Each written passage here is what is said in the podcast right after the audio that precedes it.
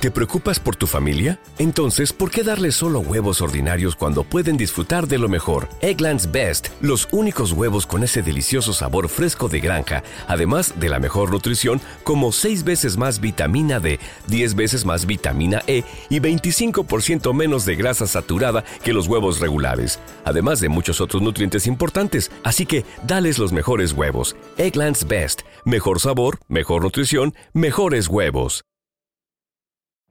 Every day, we rise, challenging ourselves to work for what we believe in.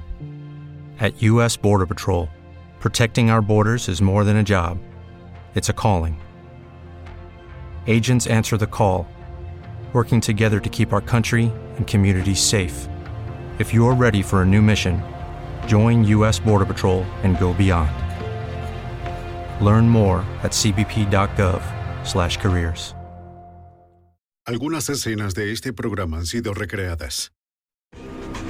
En un mundo donde el dinero lo es todo y la vida no significa nada, una banda de narcotraficantes acecha las calles de Chicago, fuertemente armados con grandes fondos y peligrosos contactos internacionales. Se necesitará todo el arsenal de armas del FBI para detener a la mortal amenaza conocida como el Rookings.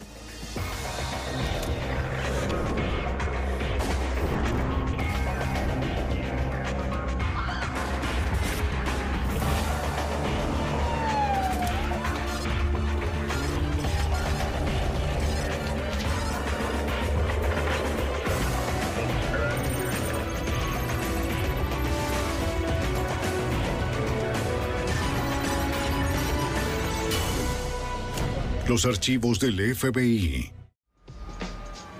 Terror en venta. A principios de 1980, Chicago, Illinois, es una de las principales ciudades más mortales en los Estados Unidos.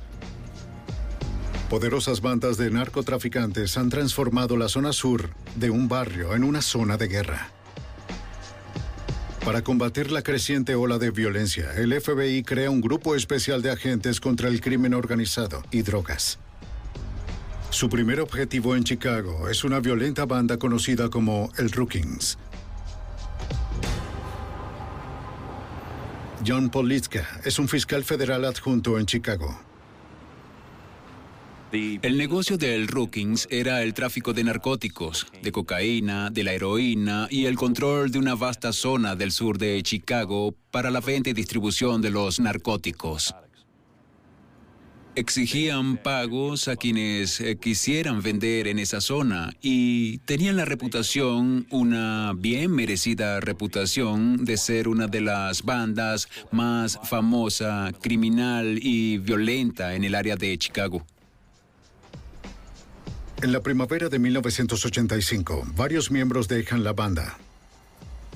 Tratan de mudarse al territorio de El Rookings. La venganza es rápida y mortal.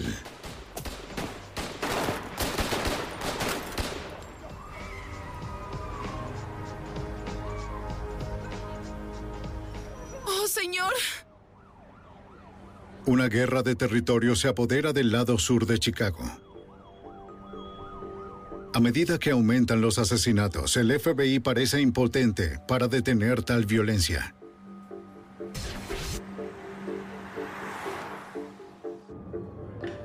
Luego, en mayo, un informante brinda una pista a los agentes. Varios miembros de la banda El Rookings abandonaron Chicago. Se esconden en una casa en Cleveland. Muchos de ellos son buscados por asesinato. ¡Quietos! ¡Arriba las manos! ¡Quietos ¡No todos! te muevas! ¡No te muevas! ¡Es el FBI! ¡No te muevas! ¡Abajo! ¡Al suelo! ¡Rápido! ¡Las manos en la espalda! ¡Ahora! Los agentes del FBI y la policía de Cleveland rodean la casa y detienen a varios sospechosos.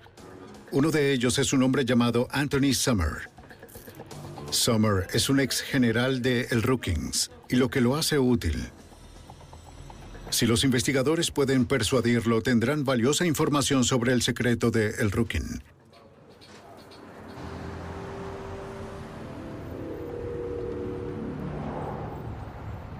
Somner, ¿cómo estás? Los detectives interrogan a Sommer por horas. Las drogas en esa casa. Se incrimina en un doble homicidio en Chicago. Y se enfrenta a un momento serio. ¿Qué está pasando? Las autoridades le ofrecen reducir los cargos, pero solo si Sommer declara todo lo que sabe de El Rookings. Al final, el ex general de El Rookings promete cooperar. Alguien intenta llegar al poder. Mientras Sommer habla con las autoridades, el panorama es aterrador. La banda de El Rookings tiene cientos de miembros. Están fuertemente armados, bien organizados y están aumentando. Es él. Es Knox. Toda la organización está a cargo de Jeff Ford, un líder conocido por su poder y su brutalidad. Él es Jeff Ford. Él era el jefe que controlaba toda la organización. Tenía bajo su cargo a 21 generales y así mantuvo su poder. Si alguien trataba de tomar eh, su poder o el de sus 21 generales, había otras 20 personas que se lo dirían para que él se vengara.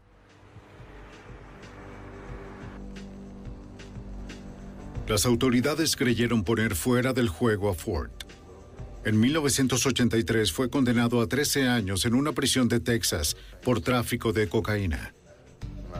Según Sumner, Jeff Ford usaba los teléfonos públicos de la prisión para seguir en contacto con su banda El Rookings en Chicago.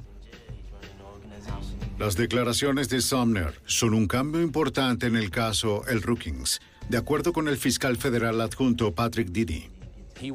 Fue la primera persona en confirmar lo que las autoridades habían pensado por mucho tiempo, que era Jeff Ford, quien desde una prisión en Texas se comunicaba por teléfono con frecuencia con los miembros del Rookin en Chicago y coordinaba o dirigía las actividades de la organización. Bien. El Rookings controlaba las operaciones en una modificada sala de cine en el sur de Chicago. Fue fortificada por el Rookings y era en esencia una fortaleza fortificada.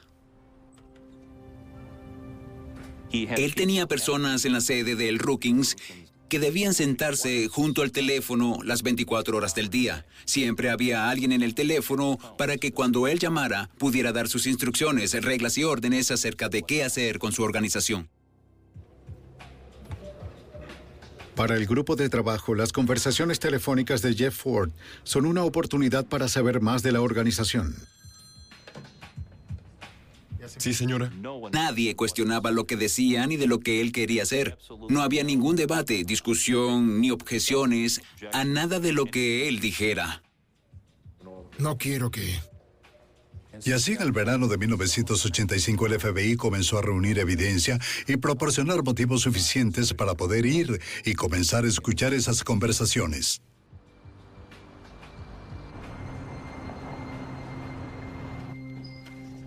Los agentes hacen guardias de 24 horas para grabar las llamadas telefónicas del líder.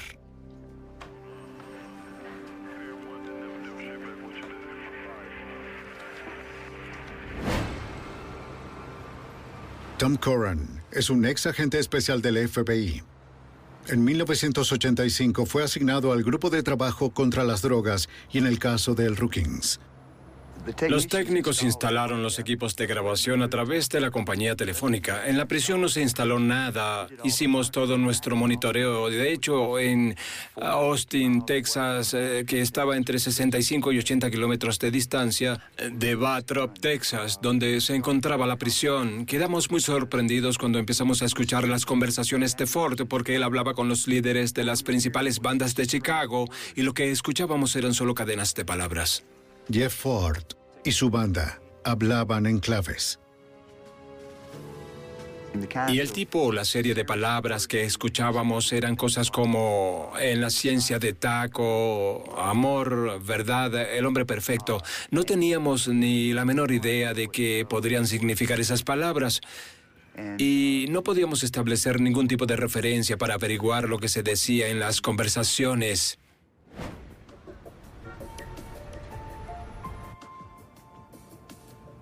Los agentes creían que Ford y el Rookings discutían por tráfico de drogas. Bien. Pero hasta descifrar los códigos de la banda, no pueden probar nada.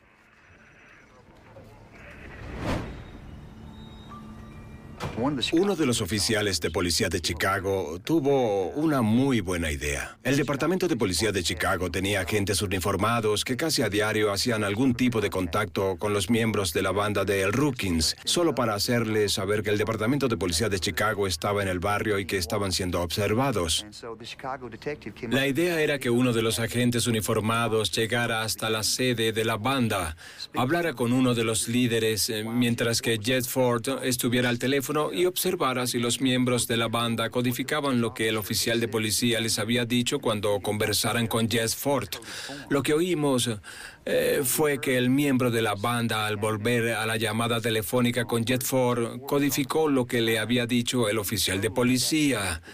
Así que descubrimos algunas de las palabras en código, la palabra uno, eh, la palabra kilo y la palabra marihuana. Y con la palabra marihuana supimos que era hombre perfecto. ¿De nuevo?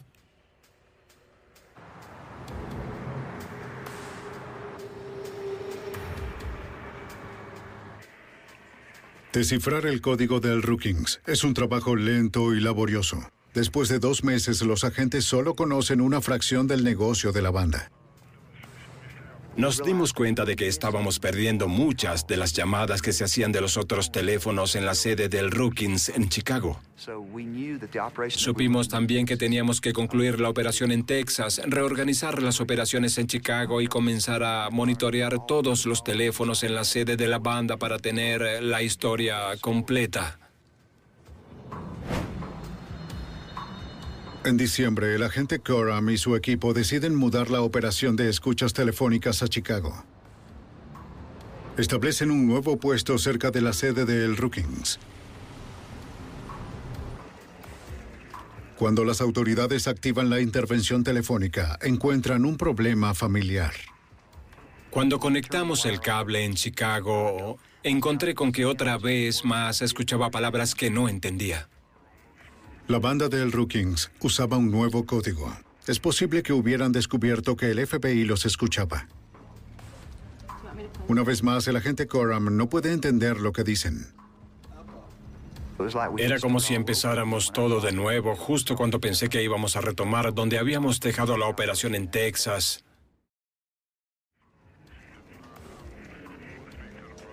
Hora tras hora, Coram me escucha las grabaciones. Poco a poco junta partes de las frases. Algo es diferente. Algo ha cambiado. Algunas de las palabras que pude detectar eran palabras como arriba, arriba. Empecé a escuchar palabras relacionadas con viajes, pero no había ninguna palabra relacionada con viajes en la operación en Texas. Comencé a oír referencias de Nueva York y luego oí una referencia a Libia. Eso me hizo estar muy, muy preocupado acerca de qué cambios se produjeron durante los tres o cuatro meses que no habíamos monitoreado los teléfonos. Es un escalofriante descubrimiento. Libia, una nación en el norte de África, es sospechosa de terrorismo de Estado. Una banda de narcotraficantes bien armada combinada con terroristas extranjeros podría representar una mortal amenaza para la seguridad nacional.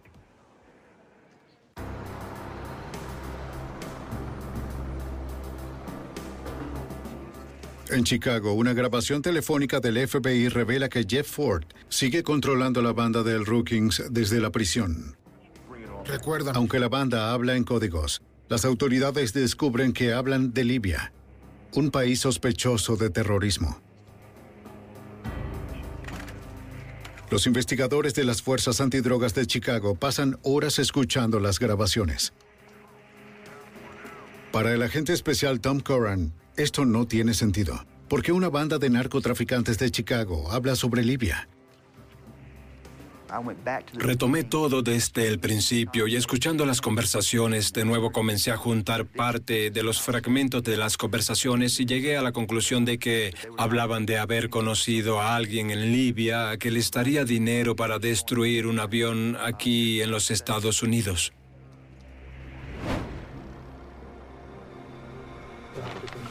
Coran alerta a la oficina del fiscal federal. La investigación por drogas ha descubierto un potencial plan terrorista. El FBI llama a la Fuerza de Trabajo Conjunta contra el Terrorismo. El agente especial Ned Hamara es asignado al grupo de trabajo de terrorismo en Chicago. Lo tomamos en serio porque no teníamos idea de si era real o no. Se decidió que el grupo de trabajo contra el terrorismo asumiera el caso y siguiera con la investigación para determinar lo que realmente estaba pasando.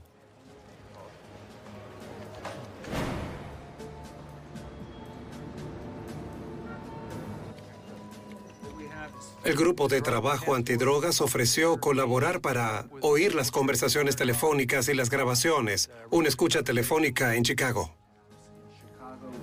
Si las autoridades esperaban descubrir los planes de El Rookings, debían descifrar el nuevo código con rapidez y por completo. Esta es la conversación. En ese momento, nuestros equipos de vigilancia comenzaron con su trabajo. Fred Witt es un teniente del Departamento de Policía de Chicago. Su especialidad es la vigilancia. En 1985, Witt es asignado al Grupo de Trabajo para el Terrorismo del FBI. Nos trajeron porque sabían que necesitarían vigilancia y también porque varios de los policías de Chicago habían trabajado antes en el Rookings y serían útiles para fijar la estrategia de trabajar con esa organización. El trabajo del equipo de vigilancia consiste en observaciones físicas que se pueden comparar con la información de los agentes que escuchan las grabaciones. En esencia, vigilábamos las 24 horas a los diferentes miembros de la banda que aparecieron en las conversaciones con Jeff Ford. Vigilábamos a esos miembros y tratábamos de seguir sus actividades.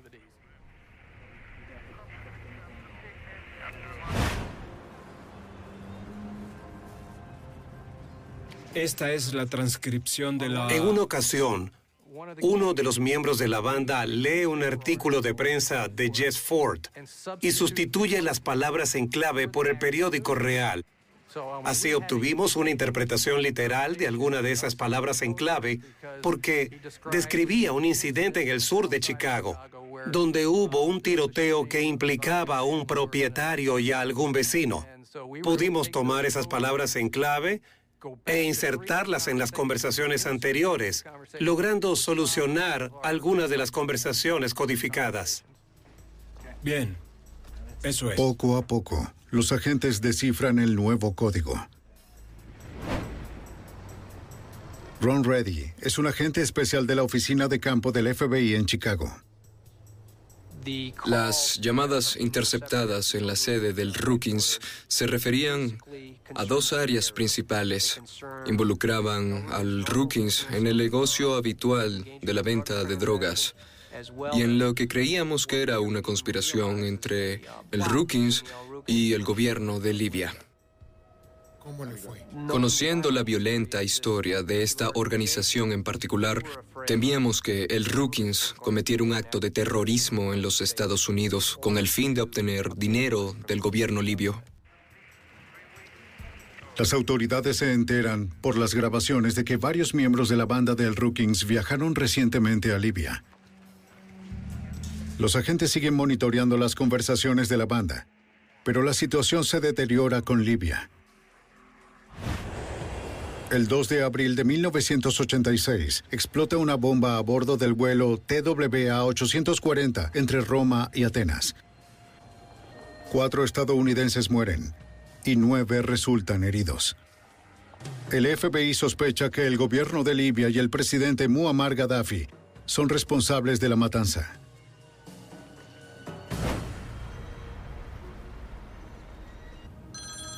El 4 de abril de 1986 hubo una serie de conversaciones entre Jess Ford y un general de la banda del Rookings, conocido como Maybe Mays. Discutieron acerca de la explosión en el vuelo entre Roma y Grecia. Mays, en un momento de la conversación, indica que su grupo sería capaz de hacer algo así dentro de 30 a 50 días. Sí. Es una posibilidad aterradora. Quiero que hagas un video. A través de las grabaciones decodificadas, el grupo de trabajo escucha los planes de Ford. El líder de la banda quiere a dos de sus cabecillas generales, Leon McAnderson y Rico Crenshaw, que hagan otro viaje a Libia. Ford estaba preocupado por cómo iban a convencer a los libios. Ya sabes, que somos una organización que puede hacer algo por ellos. Habló de conseguir recortes de periódicos para mostrarle a los libios que esto es lo que hemos estado haciendo, esto es lo que podemos hacer. Usted sabe cosas violentas que sucedían de las cuales el Rookings era responsable.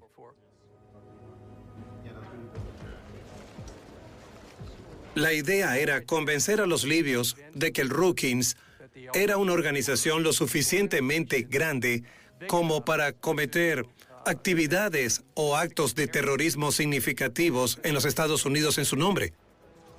Creíamos que eran una amenaza real. Si McAnderson y Crenshaw regresaban a Libia, los agentes federales no los seguirían.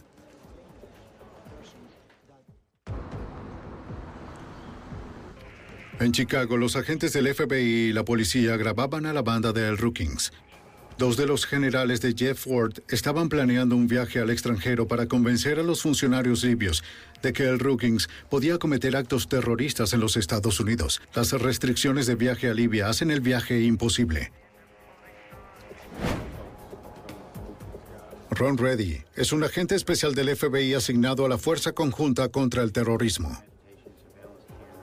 Los Estados Unidos habían participado en acciones militares contra los libios y el Rookings sabía que los libios estaban bajo el escrutinio del gobierno de los Estados Unidos. El Rookings, así como los libios, consideraron que el lugar más seguro para encontrarse podría ser Panamá. Ellos lo llamaron el sombrero de paja. Esa fue la palabra clave para Panamá. Todos están marcados. Crenshaw y McAnderson, dos generales de alto rango del Rookings, viajarán a la ciudad de Panamá.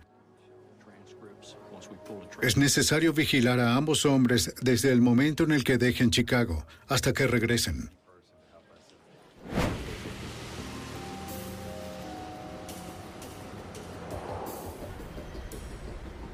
El 3 de mayo, Crenshaw y McAnderson dejan la sede del Rookings.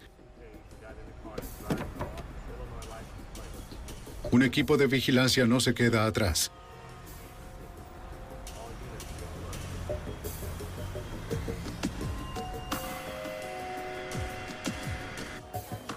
Los del Rookings abordan un avión en Chicago, con destino a Miami, y luego a Panamá.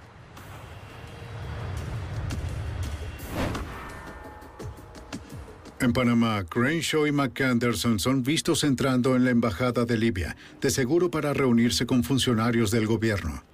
Y el 10 de mayo, los dos del Rookings regresan a los Estados Unidos. Sabíamos cuándo volverían y trabajamos con nuestros colegas de aduanas y les pedimos que inspeccionaran a estas personas al llegar a Miami. Fotografiaron un documento que encontraron en el equipaje de Rico Crenshaw.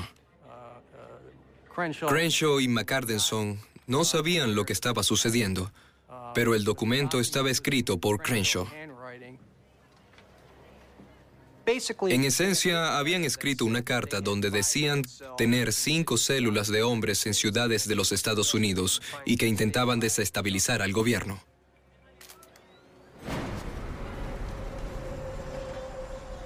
Al día siguiente, el 11 de mayo, se interceptan varias conversaciones telefónicas entre los dos de El Rookings y su líder, Jed Ford. Crenshaw y McAnderson le dicen a Ford que los libios darán el financiamiento. Ellos depositarán el dinero en un banco panameño en los Estados Unidos. Un abogado con el que se reunieron en Panamá se pondrá en contacto en breve. Para los agentes todo es aterrador, pero no tienen suficientes pruebas para procesar a la banda de El Rookings por cargos de conspiración. Para que el FBI establezca que se ha cometido un delito, debemos reunir pruebas suficientes para demostrar, más allá de toda duda razonable, que la conspiración se había producido y que el objetivo era la conspiración. Y tuvimos que probar que había un plan serio para cometer un acto de terrorismo aquí en los Estados Unidos.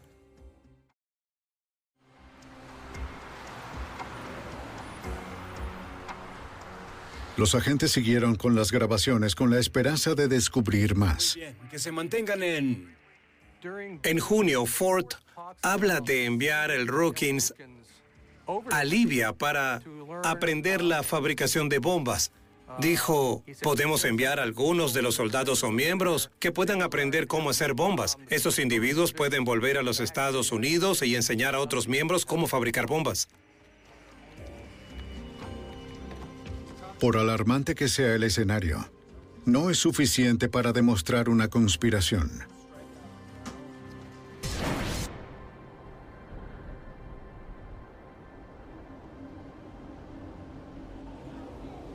Pasan las semanas. El dinero de los libios nunca aparece. Ford se asusta. Hará cualquier cosa para cerrar el trato. A finales de junio, principios de julio, Ford se convence de que el dinero de los libios no iba a llegar y de que tenía que hacer algo, o el Rookings tenía que hacer algo para mostrar a los libios que debían ser respetados. Habló de destruir un edificio del gobierno, habló de planear bombardeos, habló acerca de explotar un avión y habló de cómo obtener un proyectil, uno que se puede usar una vez y tirar.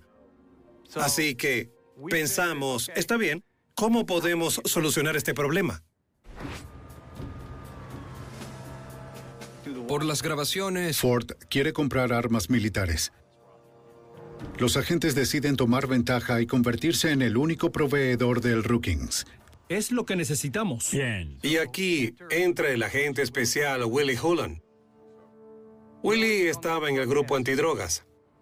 Ya había hecho una compra de drogas con Alan Knox a través de una fuente que colaboraba con el FBI. Alan Knox tiene un alto rango en el Rookings. Los agentes asumen que es consciente de los planes de Ford. Nos dimos cuenta de que podíamos arreglar otra compra de drogas con Alan Knox y en ese momento el agente especial Hulon le insinuó que tenía un contacto de armas y que podría suministrar al Rookings o a alguien más con armas o cualquier equipo militar. Menciona que tiene un amigo que trabaja en una base militar. Un amigo que puede robar armas. Knox está interesado. Willie Hullon es una persona increíble. Es fresco, tranquilo, sereno, trabaja bien bajo presión. Era el ideal para esta situación. Su conocimiento de las bandas callejeras, su calma y recursos. Sí, Willie era perfecto para este papel. Knox cuenta a Hullon sobre el tipo de armas que la banda quiere comprar. Así que si me dan una... Ellos estaban interesados en lanzagranadas. Cuando describió a los lanzadores de granadas, dijo que es el tipo que Clint Eastwood usaría en una película, que obviamente es un cohete ley. El cohete Ley M-72 es una ligera arma antitanque del ejército de los Estados Unidos. El misil lanzado desde el hombro puede penetrar en una gama de más de 200 metros. Puede destruir un tanque, un edificio o incluso un avión volando a baja altura.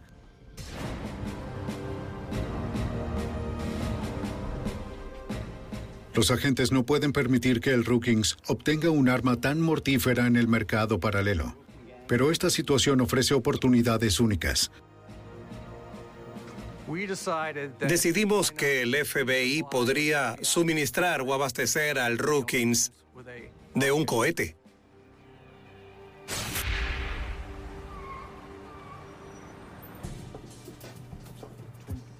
El agente especial Willie Hullon negocia el precio con Alan Knox. Le dice a Knox que él puede conseguir cohetes Ley por 1.850 dólares cada uno. Era obvio que no íbamos a venderles a esos hombres un cohete ley que pudieran usar o siquiera trabajar en él. Pero dicho esto, queríamos venderles un dispositivo que pareciera un cohete ley, que en una inspección superficial pareciera un cohete ley real. Y lo comprarán para ese 2200. La ATF, Oficina de Alcohol, Tabaco y Armas de Fuego, construye un prototipo de cohete. Aunque parece verdadero, no tiene la carga explosiva. La ATF también instala un transmisor de radio para que los agentes puedan seguir el dispositivo a distancia. El simulado cohete está listo y la trampa preparada. El 29 de julio, los agentes ponen en marcha la operación.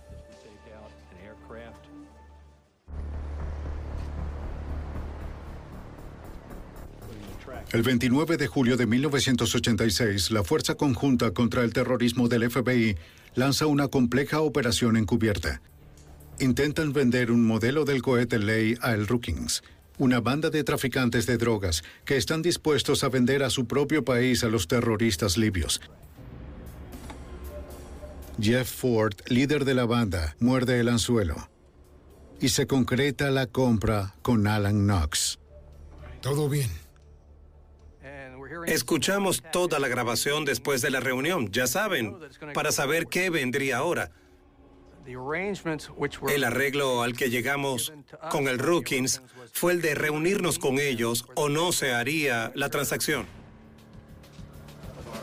Los agentes se reúnen para planificar la operación encubierta. La venta del cohete Ley se haría en un hotel en Lansing, Illinois, a 50 kilómetros de Chicago. Por lo general, nunca habríamos llevado a cabo una investigación encubierta como esta por el peligro extremo para la gente Hulon.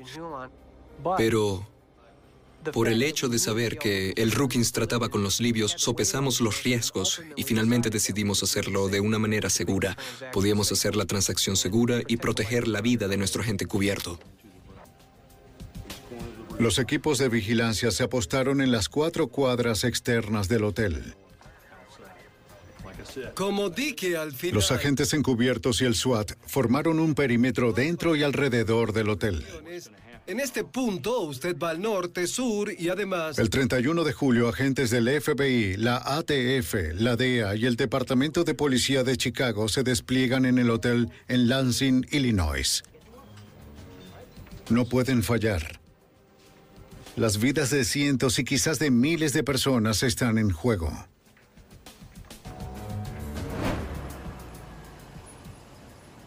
Durante la noche del trato con el cohete Ley teníamos más de 50 individuos repartidos en diferentes áreas. Los equipos de vigilancia asignados al perímetro exterior están en su posición. Atención a todas las unidades. A las 6 y 30 de la tarde, un auto ingresa en el perímetro.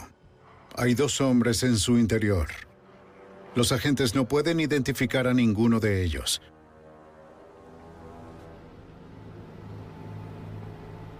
El detective Witt y su compañero vigilan el auto. Atención a todas las unidades. Los siguen hasta una gasolinera cerca.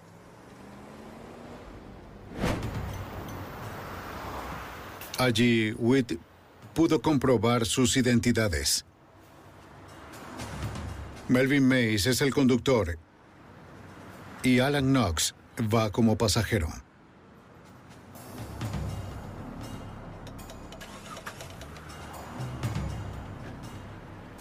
Después de que Melvin se marchara de la gasolinera, lo vimos entrar en el perímetro interior.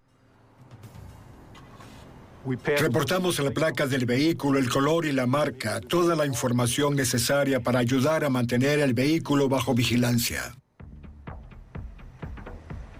En el hotel, los agentes toman su posición. Teníamos en suma personal de SWAT, de seguridad y otros agentes en las habitaciones contiguas, por los pasillos, en diferentes pisos, todo para controlar la situación. No queríamos que otras personas subieran de otros pisos o tener ciudadanos que no fueran parte del caso para que no quedaran atrapados en un fuego cruzado.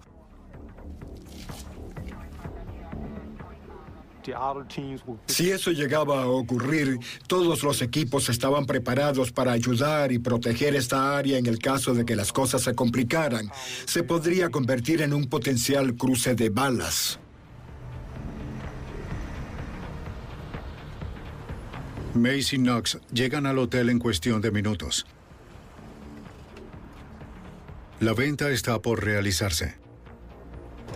Los agentes están listos. Saben que los del Rookings están dispuestos a hacer lo que sea para cumplir las órdenes de Jeff Ford y completar la compra. En la noche del 31 de julio de 1986, dos miembros de la banda del Rookings llegan a un hotel en Lansing, Illinois. Arreglaron la compra de un ligero cohete antitanque. Su objetivo, demostrar al gobierno de Libia que el Rookings puede funcionar como terroristas a sueldo. No tienen idea de que el hombre con el que tratan es un agente encubierto del FBI.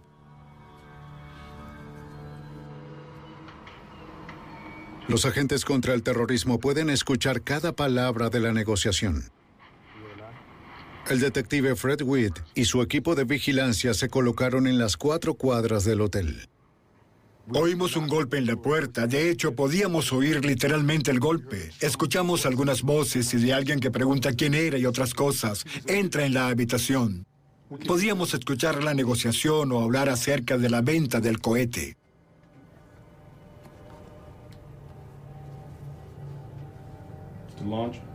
El lanzamiento es algo extra que tendrá que esperar. Vine a ver el lanzador de cohetes. ¿Qué es eso? Son las fotos. Sabes que yo no hago negocio así. Dime dónde está el dinero. Está cerca. Tendrás tu cohete cuando llegue mi dinero.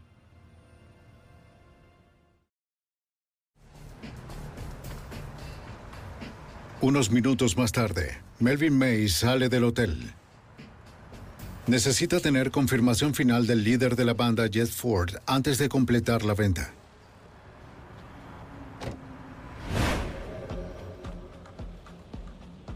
Mays regresa a la sede de El Rookin a esperar la llamada de Ford.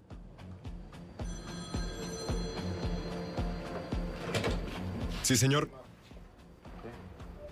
Jeff Ford controla cada aspecto de la organización del Rookings para incluir esta negociación. Las llamadas entre Mays y Jeff Ford son grabadas. Ford parece receloso con la compra. Le preocupa que sea una trampa. Ford instruye a Mays para que lleve a un joven miembro de la banda con él. Deben llegar al hotel en autos por separado. Si la compra es un montaje, Jeff Ford prefiere sacrificar a un joven pandillero de la banda y no poner en riesgo a uno de sus generales. En otras palabras, Ford no quería ningún contacto ni intercambio de dinero entre los agentes encubiertos de quienes sospechaba y sus generales. Ford le ordena entregar el dinero en el hotel y luego recoger el cohete Ley.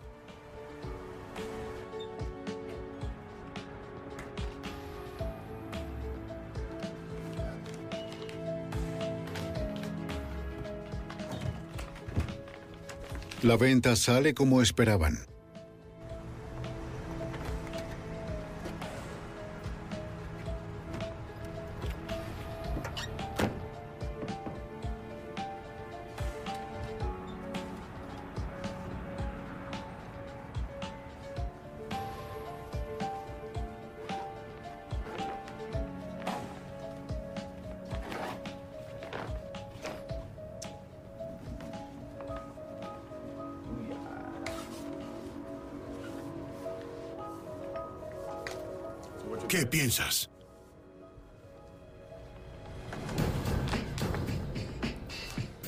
Gracias, señor. Está todo allí, ¿cierto? Es un placer hacer negocios con usted. Todo bien, gracias. Adiós. Gracias. El Rookings no tiene ni idea de que el cohete Ley es una simulación.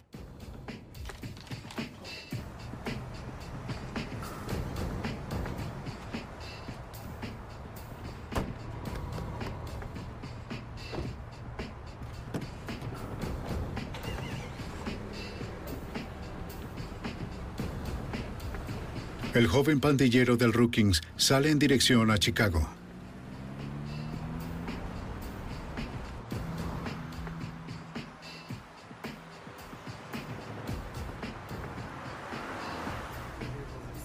Las unidades de vigilancia lo siguen en la autopista Dan Ryan.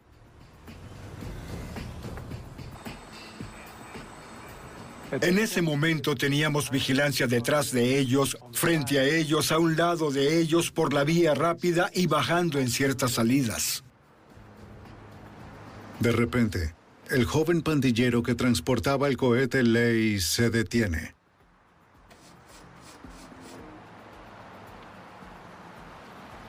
Segundos más tarde, otro vehículo se para junto a él. Es Melvin Mays. ¿Qué estás haciendo? Al parecer, el auto del joven de la banda se accidentó. El cohete Ley es transferido al auto de Mays. Entra a tu auto.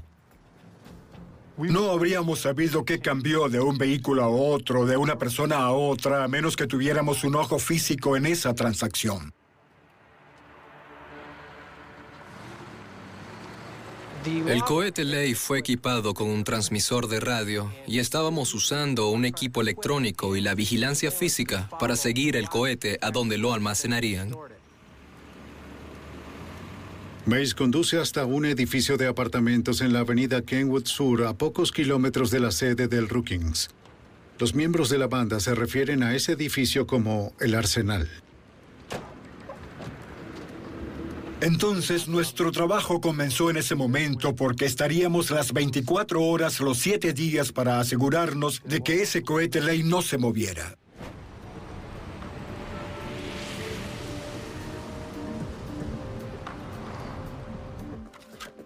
El agente especial Ned Hamara sigue supervisando las grabaciones. Días después, los temores de Ford de que fueran policías se disiparon. En las siguientes conversaciones dice, está bien, vamos a comprar cinco más. Usted sabe, queremos cinco más y vamos a probar uno. Los agentes están preocupados. Ford tiene el objetivo de demostrar sus capacidades terroristas. Tiene la intención de matar a un detective de la policía de Chicago. Un detective que está en el Departamento de Policía de Chicago y que trabajó por años en la banda del Rookings. Ellos lo odiaban y pensaron, está bien, vamos a comprar algunos cohetes, pero vamos a utilizar uno y vamos a probarlo con él. Señores, de acuerdo con la Todos los abogados y los agentes tomaron una decisión. Está bien, hagámoslo ahora. No esperemos más tiempo, porque nos dimos cuenta de que si trataban de probar el cohete ley, reconocerían que se trataba de un cohete simulado y esto iba a dejar en evidencia a muchas personas. El FBI hace una peligrosa llamada. Es hora de acabar con la banda de El Rookings y poner a Jeff Ford tras las rejas para siempre. El FBI tiene la banda de El Rookings en el anzuelo. Tienen fotos y grabaciones de la banda en la compra de un simulado cohete ley. Desde su prisión en Texas, el líder de la banda, Jeff Ford, instruye al Rookings para comprar cinco cohetes más. Quiere probar a uno de ellos para demostrar que su pandilla puede realizar ataques terroristas por contrato.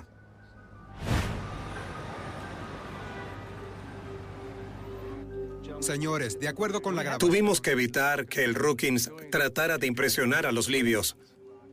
Sentimos que era lo prudente en ese momento cuando habíamos avanzado lo suficiente, que teníamos pruebas para al menos ponerlos tras las rejas por los cargos de posesión de armas o por las actividades terroristas. No les daríamos la oportunidad de poner un cohete ley de una fuente externa y utilizarlo. Un verdadero cohete ley en las manos de una banda violenta como el Rookings sería catastrófico. Creo que todo el mundo decidió que era hora de actuar. En la mañana del 5 de agosto, los agentes lanzan redadas simultáneas tanto en la sede del Rookings como en el edificio de apartamentos que llamaban el Arsenal. Ese edificio en la 39 y Drexel era una fortaleza blindada. Tenía puertas de acero sobre ambos frentes y puertas traseras de hierro. Tuvimos que usar una barra ardiente para poder entrar en la fortaleza y ejecutar nuestra orden de registro. Vamos,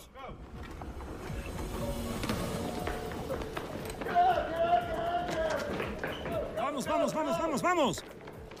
Vamos. Pasamos de ser oficiales de vigilancia a oficiales de eh, búsqueda y control. Comenzamos a arrestar en simultáneo a través de la ciudad a todos los que eran o estaban involucrados en ese complot. ¡Sus manos sobre la cabeza! En una oficina en la sede del Rookings, las autoridades encuentran itinerarios de viaje a Libia para Rico Crenshaw y Leon McAnderson. ¡Vamos, vamos, vamos! ¡Muévanse! ¡A sus puestos! El segundo equipo de rastreo allana el edificio de apartamentos en la avenida Kenwood Sur.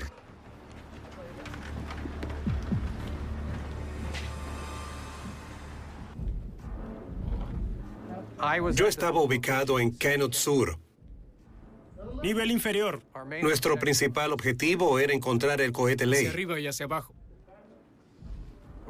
Caminábamos por todo el complejo, ya sabes, detrás de la gente de la ATF que llevaba el rastreador, y él iba arriba y abajo y todo alrededor.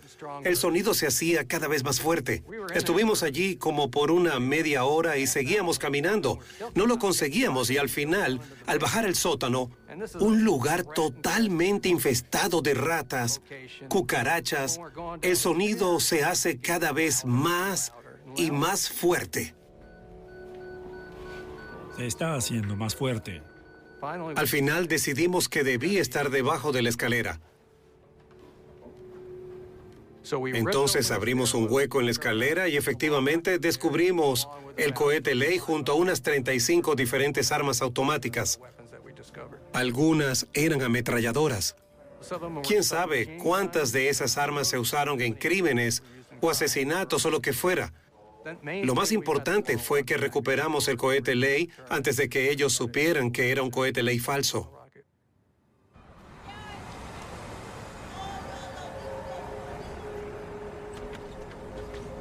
¡Manos arriba! ¡Manos arriba! McAnderson y Crenshaw son arrestados sin incidentes. ¡Tírate al suelo! ¡Vamos, manos arriba! Abajo, abajo. Ponga sus manos en la cabeza. ¡Las manos en la cabeza!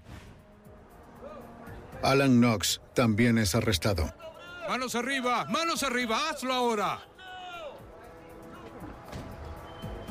Melvin Mays no es encontrado. El 30 de octubre de 1986, Jeff Ford, Alan Knox, Rico Crenshaw y Leon McAnderson son acusados por cargos de conspiración, posesión de armas y uso de las instalaciones del Estado para llevar a cabo actividades ilegales. Melvin Mays, que sigue siendo un fugitivo, está entre los 10 más buscados por el FBI. En 1987, McAnderson y Crenshaw son condenados a más de 50 años de prisión. Melvin Mays elude a las autoridades durante casi nueve años. En 1995 es arrestado y condenado a tres cadenas perpetuas. Jeff Ford, que ya estaba en prisión, es condenado a un periodo adicional de 80 años en prisión. Esta fue la primera vez en la historia de Estados Unidos que unos ciudadanos americanos eran condenados por el intento de cometer terrorismo para un gobierno extranjero.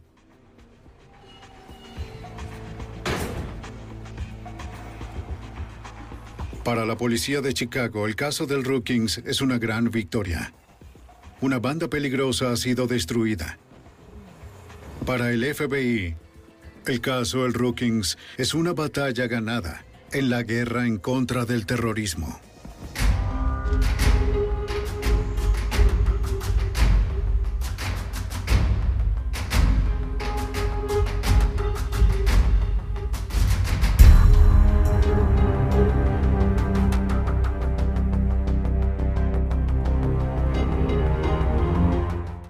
¿Te preocupas por tu familia? Entonces, ¿por qué darles solo huevos ordinarios cuando pueden disfrutar de lo mejor? Eggland's Best, los únicos huevos con ese delicioso sabor fresco de granja, además de la mejor nutrición, como 6 veces más vitamina D, 10 veces más vitamina E y 25% menos de grasa saturada que los huevos regulares, además de muchos otros nutrientes importantes. Así que, dales los mejores huevos. Eggland's Best, mejor sabor, mejor nutrición, mejores huevos.